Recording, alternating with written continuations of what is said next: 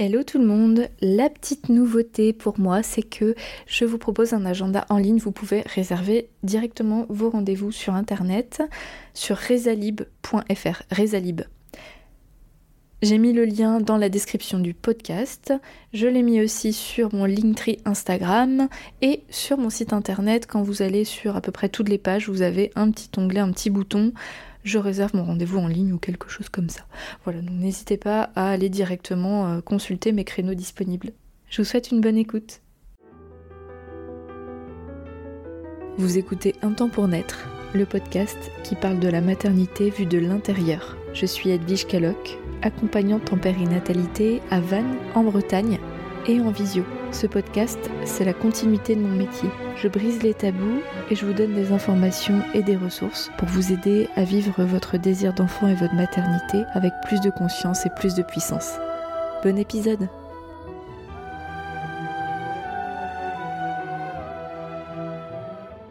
Dans l'épisode d'aujourd'hui, je vais vous parler de la PMA. Mon but est de vous expliquer le plus simplement et clairement possible ce qu'est la PMA la procréation médicalement assistée. Ça peut vous intéresser pour diverses raisons. Soit vous vous apprêtez à vivre un parcours PMA où la question commence à se poser parce que vous essayez d'avoir un enfant et la grossesse ne s'installe pas. Ou vous êtes au début de vos essais bébés et vous vous demandez ce que c'est que la PMA, vous en avez peut-être entendu parler mais vous ne savez que vaguement ce que c'est, vous avez besoin d'un peu plus de précision. Soit vous êtes déjà passé par ce parcours médicalement assisté et le sujet bah, vous intéresse, euh, ou vous avez des proches qui sont concernés et l'idée de comprendre ce qu'ils traversent euh, bah, vous intéresse également, et si c'est le cas, chapeau, parce que c'est super bien de pouvoir euh, s'informer pour essayer de comprendre ce que vivent nos proches, ou à titre informatif, culturel ou autre. Donc la PMA, c'est la procréation médicalement assistée ou l'assistance médicale à la procréation.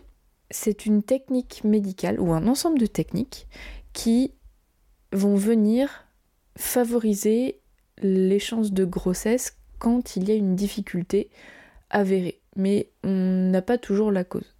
C'est-à-dire que la procréation médicalement assistée, en tout cas en France, va être proposée aux couples quand ils essayent de concevoir un enfant depuis 12 mois, environ 12 mois, si le couple a moins de 35 ans et qu'il n'y a pas d'antécédent. Donc si vous essayez d'avoir un enfant et que ça fait euh, un an que vous essayez de concevoir et que ça ne fonctionne pas, bon là je passe tout le volet émotionnel hein, qui est beaucoup plus mon dada d'habitude, hein. n'hésitez pas à les écouter ces épisodes-là si euh, vous avez besoin euh, d'accompagnement plus émotionnel ou d'écouter euh, des épisodes en lien avec l'émotionnel, mais en étant factuel, ça fait 12 mois qu'on essaye d'avoir un enfant, ça ne fonctionne pas, vous pouvez consulter le corps médical qui certainement vous proposera une passerelle pour éventuellement faire une PMA. Alors quand je parle de passerelle, qu'est-ce que c'est? C'est un ensemble d'examens. En gros, on va faire un bilan de votre état de santé, que ce soit du côté de l'homme et du côté de la femme. si c'est un couple de femmes, ben, bien sûr que la PMA va être tout de suite proposée.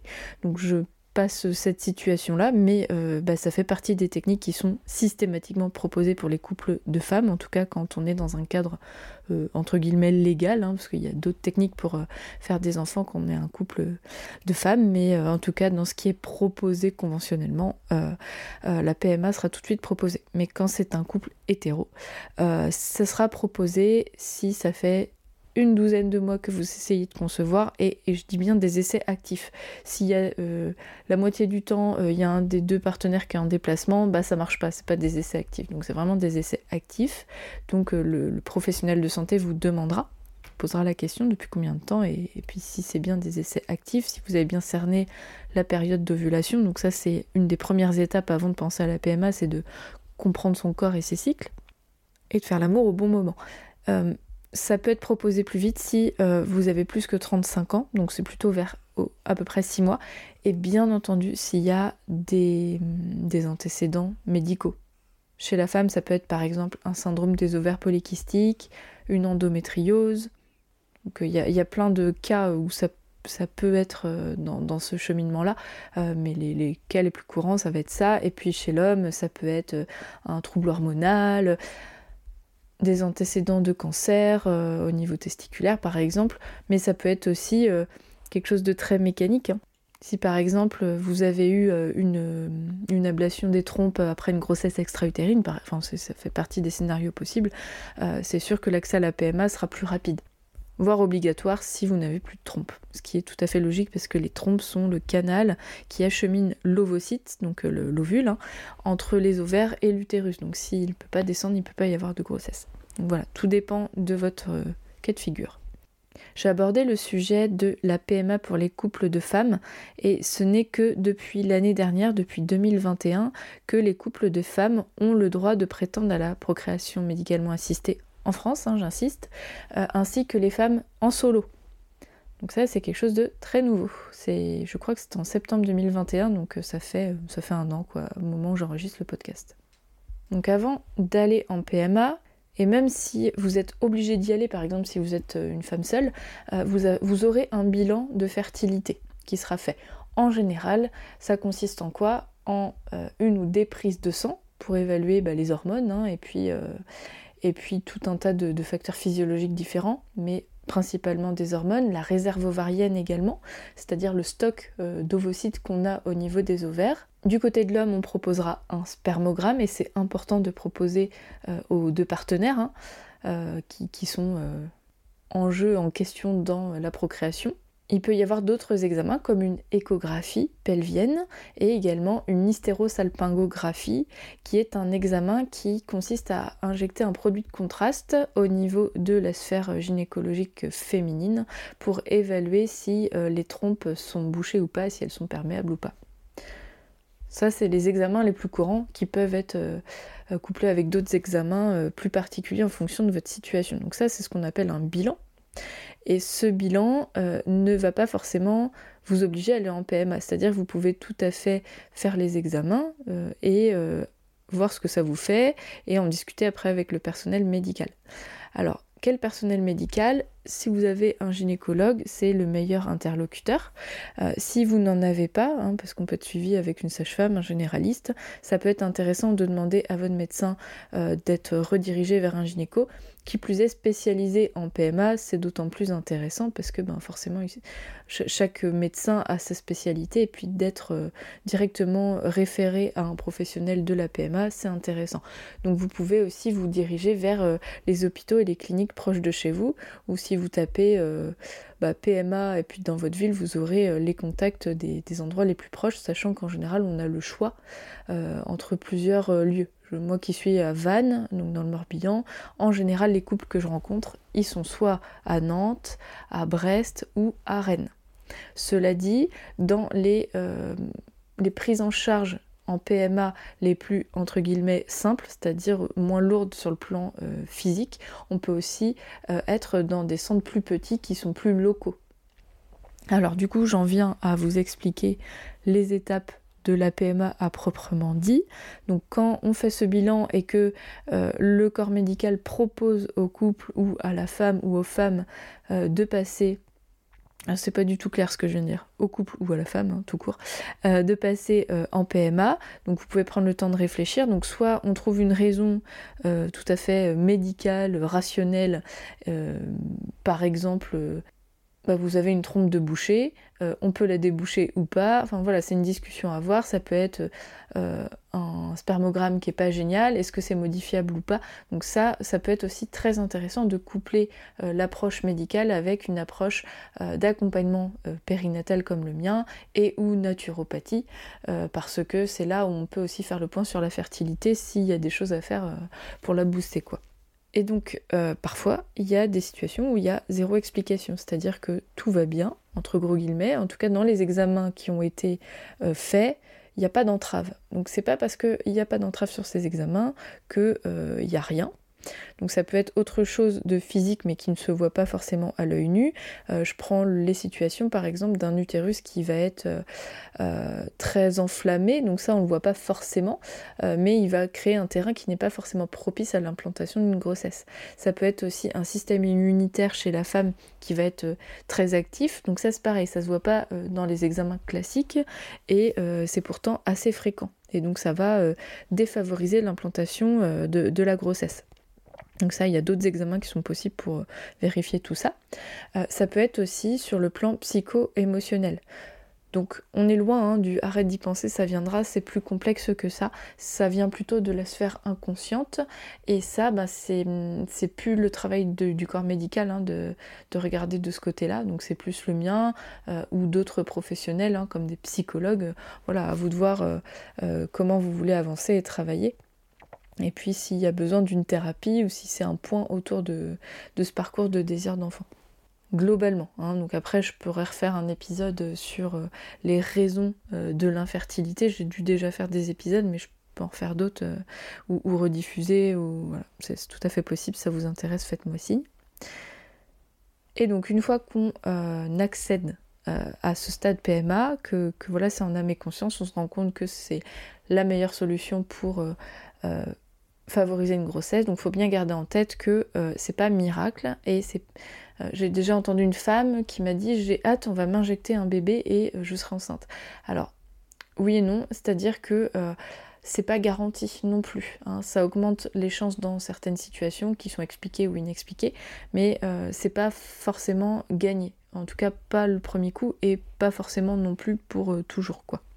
Donc dans l'AMP, la PMA, il y a trois cas de figure, euh, du plus léger au plus lourd. Euh, le, premier qui est le moins fréquent, euh, c'est la stimulation simple. C'est il n'y a pas trop de soucis avérés, vous êtes plutôt fertile mais on ne sait pas pourquoi ça marche pas. donc les médecins peuvent proposer de entre guillemets, juste stimuler euh, les ovocytes, enfin la, production hormonale qui permet euh, l'ovulation euh, de la femme. Donc le but c'est d'orchestrer l'ovulation pour pouvoir dater l'ovulation et proposer au couple d'avoir un rapport sexuel à un moment choisi. Donc ça, ça permet de, mieux viser, on va dire, au niveau temporel, la, la, fécondation. Quoi. Donc sachant que la fenêtre de fertilité, elle est entre 5 jours avant l'ovulation et un jour après. Donc c'est euh, voilà la période bien fertile, elle est autour de ça, voire un peu plus hein, euh, euh, en amont. Donc, donc voilà, ça permet de d'orchestrer un peu plus le côté naturel. Voilà, donc ça c'est pas naturel naturel, mais c'est le, stade le plus naturel d'une d'une PMA. Ensuite, la deuxième étape, ça va être l'insémination artificielle ou l'insémination intra-utérine. Ça consiste à euh, récolter le sperme euh, du conjoint ou du donneur. Quand il y a un donneur, c'est un peu plus rare, mais ça peut arriver si par exemple le conjoint n'a pas de spermatozoïde. Et euh, de le mettre dans l'utérus de la femme via un cathéter. Donc ça demande une intervention par le centre PMA pour injecter le sperme. Dans cette situation d'insémination, soit la femme a une stimulation hein, hormonale pour euh, orchestrer l'ovulation aussi, soit elle n'en a pas. Ça peut être aussi sur des cycles naturels, mais c'est un peu moins fréquent. Et l'étape la plus lourde euh, dans euh, la PMA et qui est aussi la plus fréquente parce que c'est pour plein de raisons en fait, hein, mais disons que c'est le plus le, raccourci le plus fort pour faire une grossesse, mais c'est aussi l'intervention la plus forte, c'est la FIV, fécondation in vitro. Comment ça marche? Quand il n'y a pas de don de gamètes, euh, la femme euh, va recevoir une quantité d'hormones au début de son cycle qui est plus forte que pour une insémination artificielle. Pourquoi? Parce que le but de la FIV est de prélever un max d'ovocytes en bonne santé. Donc on va produire plus que sur un cycle naturel, donc euh, les, injections, les, conséquences euh, hormonales euh, et tout ce que ça peut impliquer comme effet secondaire sont plus forts en FIV qu'en insémination intra-utérine. Parce qu'en insémination intra-utérine, le but c'est de provoquer une ovulation avec un ovocyte. Bien sûr, le but c'est pas de récolter cet ovocyte, parce que bah, enfin, on comprend qu'on peut pas être enceinte de cet enfant euh, spontanément comme ça. Enfin, c'est risqué pour la santé, c'est pas. En général, c'est pas ce qu'on souhaite. Pour la FIV, c'est différent, parce que plus il y aura de d'ovocytes en bonne santé, plus euh, il y aura de chances de créer des embryons. Donc en fait, le sperme euh, du, bah, du, conjoint euh, sera récolté aussi. et soit il va être mis en culture, alors le mot est pas très beau, mais avec un ovocyte, donc c'est-à-dire qu'on va mettre du sperme qui a été clarifié, hein, donc entre guillemets nettoyé, hein, pour être très succincte dans l'explication. On va le mettre en culture avec, avec un ovocyte. Euh, dans plusieurs euh, éprouvettes en fait. Hein. il y a, selon le nombre d'ovocytes, on va mettre en culture avec le sperme. Euh, ou alors, si pour plusieurs raisons, notamment quand il n'y a pas beaucoup de spermatozoïdes ou qui sont pas, pas très vaillants, on va en choisir un et on va le déposer à l'intérieur du follicule hein, qui entoure l'ovocyte pour qu'il y ait une, une rencontre immédiate avec ce spermatozoïde-là et cet ovocyte-là une fois qu'il y a des embryons, s'il y en a, parce que c'est pas non plus garanti, hein, c'est comme euh, la stimulation ovarienne, on va ponctionner euh, les ovaires sous anesthésie, hein, c'est une intervention chirurgicale, donc euh, les ovaires ont fabriqué une quantité d'ovocytes, s'il y en a, eh bien on vient faire une ponction de ces ovocytes-là, et après on les met donc avec le spermatozoïde ou le sperme en fonction du scénario et ça peut donner des embryons, c'est quand même le but, mais parfois ça ne fonctionne pas. C'est quand même important de le savoir, même s'il euh, y a des follicules, c'est un peu la loterie quoi, on peut pas vraiment savoir. Et donc quand il y a des, embryons, soit il y a un transfert frais, d'embryons frais. Euh, donc ça veut dire quoi? Ça veut dire qu'il vient d'être produit. Donc entre J plus 2, c'est-à-dire la, à partir du moment où il y a une fusion cellulaire entre un spermatozoïde et l'ovocyte et euh, le temps qui passe, entre le deuxième jour et le cinquième jour, on va patienter un peu que l'embryon se fabrique en fait euh, et on va euh, procéder à un transfert d'embryon. Donc en fait l'embryon va être transféré dans l'utérus maternel. Voilà. Donc dans les cas de FIV, euh, déjà au niveau des gamètes, il peut y avoir des donneurs des deux côtés, c'est-à-dire qu'on peut faire appel aussi à un don d'ovocytes quand euh, la qualité ou la quantité ovocytaire féminine n'est pas au rendez-vous. Donc ça c'est possible. Et euh, on peut aussi congeler les embryons. Si on a plusieurs embryons, on peut les congeler. Et ça compte pour une FIV. même si vous, vous congelez 5 ou 6 embryons, ben, en fait ça compte pour une FIV un, processus de FIV. Une fois que la PMA a eu lieu, il y a un temps d'attente qui est euh, franchement pas facile à vivre pour la plupart des femmes et des couples, euh, qui est de savoir si la grossesse a pris ou pas.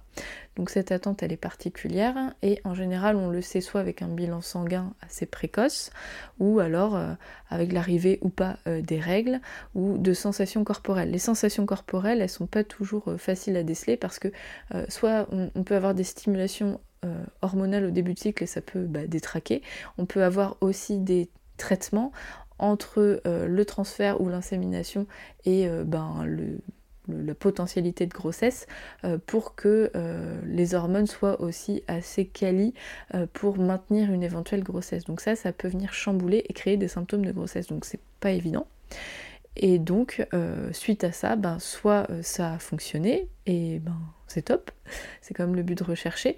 Alors quand je dis c'est top, c'est pas toujours facile à vivre non plus, euh, d'où mon métier aussi d'accompagner le parcours PMA, hein, d'accompagner le processus psycho-émotionnel. Soit ça n'a pas fonctionné, donc là c'est pareil, l'accompagnement est toujours le bienvenu. Et soit on repart sur un protocole le mois suivant, soit on fait une pause. En fait, c'est à discuter euh, entre vous ou entre vous et vous-même si vous êtes seul et avec l'équipe médicale parce que parfois il y, a, bah, il y, a, le corps médical qui va proposer et puis nous on se sent pas d'y aller ou inversement, nous on aimerait bien enchaîner puis en fait le corps médical va proposer une phase de repos. En France, le parcours PMA est remboursé par la Sécu jusqu'à l'âge de 43 ans, mais il est possible jusqu'à 45 ans. Et on peut faire 6 tentatives d'insémination intra-utérine et 4 FIV. Et quand je dis FIV, c'est tout le processus complet. Et ça, c'est dans les grandes lignes, mais il y a des situations où il peut y avoir un comité éthique pour évaluer si on va un peu plus loin ou pas. Et je trouve que c'est important de le dire parce que voilà, il y a les cases et puis bah, parfois on peut sortir un peu des cases en fonction des situations, ça arrive. Peut-être que vous vous demandez aussi pourquoi il y a des personnes qui vont plutôt à l'étranger pour faire de la PMA. Donc il y a plusieurs raisons à ça. La première, c'est qu'il euh, y a des pays comme l'Espagne, par exemple, ou la République tchèque, où le parcours PMA ne sera pas euh, assimilé au même système que le système français, où euh, on paye pas, c'est-à-dire qu'en France, on ne va pas débourser de l'argent pour avoir une PMA, même si en fait c'est coûteux parce qu'il y a des déplacements, ça a des grosses conséquences sur la vie professionnelle, etc. Mais le le processus en lui-même n'est pas facturé, versus des cliniques privées euh, où on va euh, prendre euh, ben, oui, une somme, ça devient un système de business. Pourquoi? Parce que les, les, gamètes, s'il y a donneur, vont être rémunérés. C'est-à-dire que le don de gamètes va être rémunéré à l'étranger, donc il y a forcément plus de dons. Donc c'est plus fréquent d'aller à l'étranger quand on a besoin d'un don parce que ben, c'est beaucoup plus rapide. Et même pour une, euh, une FIV ou une PMA plus entre guillemets simple, euh, comme euh, c'est un système plus libéral au niveau de la santé, ben, on a accès plus rapidement à un parcours médicalement assisté. Et ça peut être le cas aussi en fonction de la, du cadre légal. Par exemple, ben, les, femmes, euh, lesbiennes étaient euh, obligées de ne pas aller en France jusqu'en 2021. Elles n'avaient pas le choix d'aller à l'étranger. quoi. Donc voilà, ce sont les deux raisons principales. Le système euh, de santé et, son fonctionnement, s'il est plus libéral ou plus social, et le cadre légal. Je pense que j'ai dit l'essentiel, et c'était le but de l'épisode de vous donner les infos essentielles sur comment fonctionne la PMA. De toutes ces explications découle évidemment un processus psycho-émotionnel tout à fait particulier. Toutes les femmes, tous les couples ne le vivent pas de la même manière, loin de là. On peut tout de même affirmer que ce processus-là est un parcours qui est, qui est une épreuve parce que à la base euh, c'est dans l'esprit d'à peu près tout le monde de concevoir un enfant de façon euh, naturelle euh, donc ça vient aussi toucher la confiance en soi et le parcours médicalement assisté est lourd. C'est un processus qui demande du temps, de l'énergie, des compromis et aussi qui vient engager la santé physique et émotionnelle euh, surtout des femmes parce que c'est les femmes qui reçoivent des injections d'hormones, mais aussi euh, du côté homme ou du coparent hein, si, euh, si c'est un couple de femmes, parce qu'il y a cette notion d'impuissance. Je, c'est pas moi qui porte la grossesse, c'est pas moi qui engage tous ces rendez-vous. je me sens impuissant et j'aimerais bien être soutenant, je sais pas trop comment faire. Et je pourrais en parler pendant des heures, mais gardez juste en tête que si vous êtes concerné, ben vous n'êtes pas seul euh, si vous sentez que c'est difficile et que vous posez un milliard de questions et que émotionnellement c'est l'ascenseur émotionnel permanent. Si vous n'êtes pas concerné ou encore concerné, eh bien c'est bien de se préparer, non pas pour dire oh mon dieu ça va de la cata, mais plutôt d'être proactif sur ok euh, j'ai besoin de la médecine, mais est-ce que euh, je peux aussi être accompagné un petit peu différemment pour temporiser ce côté très engageant psycho-émotionnellement? Et si vous avez des proches qui sont concernés, eh bien c'est intéressant de mesurer l'importance du parcours, de mieux le comprendre pour être utile. Alors si c'est votre cas, euh, la chose la plus intéressante que je peux vous recommander, c'est de vous tenir disponible pour les personnes qui la traversent sans être intrusif, tu devrais, il faudrait, on déteste. Euh, c'est parce que euh, essaye d'être plus, euh, d'être moins stressé, part en vacances, on déteste, hein, clairement, il n'y a aucun couple qui aime entendre ça, ni aucune femme, mais de simplement vous positionner en expliquant que ok, je, j'entends, c'est un parcours qui n'est pas évident, je suis là pour toi, si tu as besoin, n'hésite pas. C'est la meilleure chose à faire en règle générale. J'avais dit quelques minutes, je suis déjà à 24 minutes 37 là sur mon petit chrono, donc euh, c'est difficile d'être synthétique pour moi. J'espère que ça vous a plu, que ça vous a aiguillé, ça vous a été utile euh, si vous cherchez des réponses à vos questions. Si vous avez besoin de plus d'infos, n'hésitez pas à venir vers moi. Et si je ne l'ai pas, parce que je ne sais pas tout, surtout sur le côté médical, bah, j'ai tout à fait mes limites, parce que je ne suis pas une professionnelle médicale, mais bien une professionnelle de l'accompagnement, du bien-être psycho-émotionnel. Donc à force euh, de me former et euh, de fréquenter des couples qui, qui passe par là, bah, je me documente et je m'informe et j'ai des connaissances, mais euh, je ne sais pas tout sur tout, donc voilà, je, n'hésiterai pas à poser la question à des professionnels plus qualifiés. Et puis si vous en connaissez déjà, bah n'hésitez pas à être curieux, d'aller faire vos recherches en toute autonomie. Sur ce, je vous souhaite une très bonne fin de journée, hâte d'avoir vos retours comme d'habitude, et à la semaine prochaine. Merci pour votre écoute et votre confiance. Si vous aimez mon podcast, vous pouvez m'aider à le rendre plus visible en me mettant une note et un avis sur votre appli de podcast. Vous pouvez aussi partager auprès de vos proches qui sont concernés. Et si vous souhaitez vous aussi être accompagné sur votre chemin du désir d'enfant et de la maternité, mes séances se font au cabinet à Vannes ou à distance par visio. Envoyez-moi un message privé sur Insta ou un mail à edvige.com un temps pour naître.fr. À bientôt!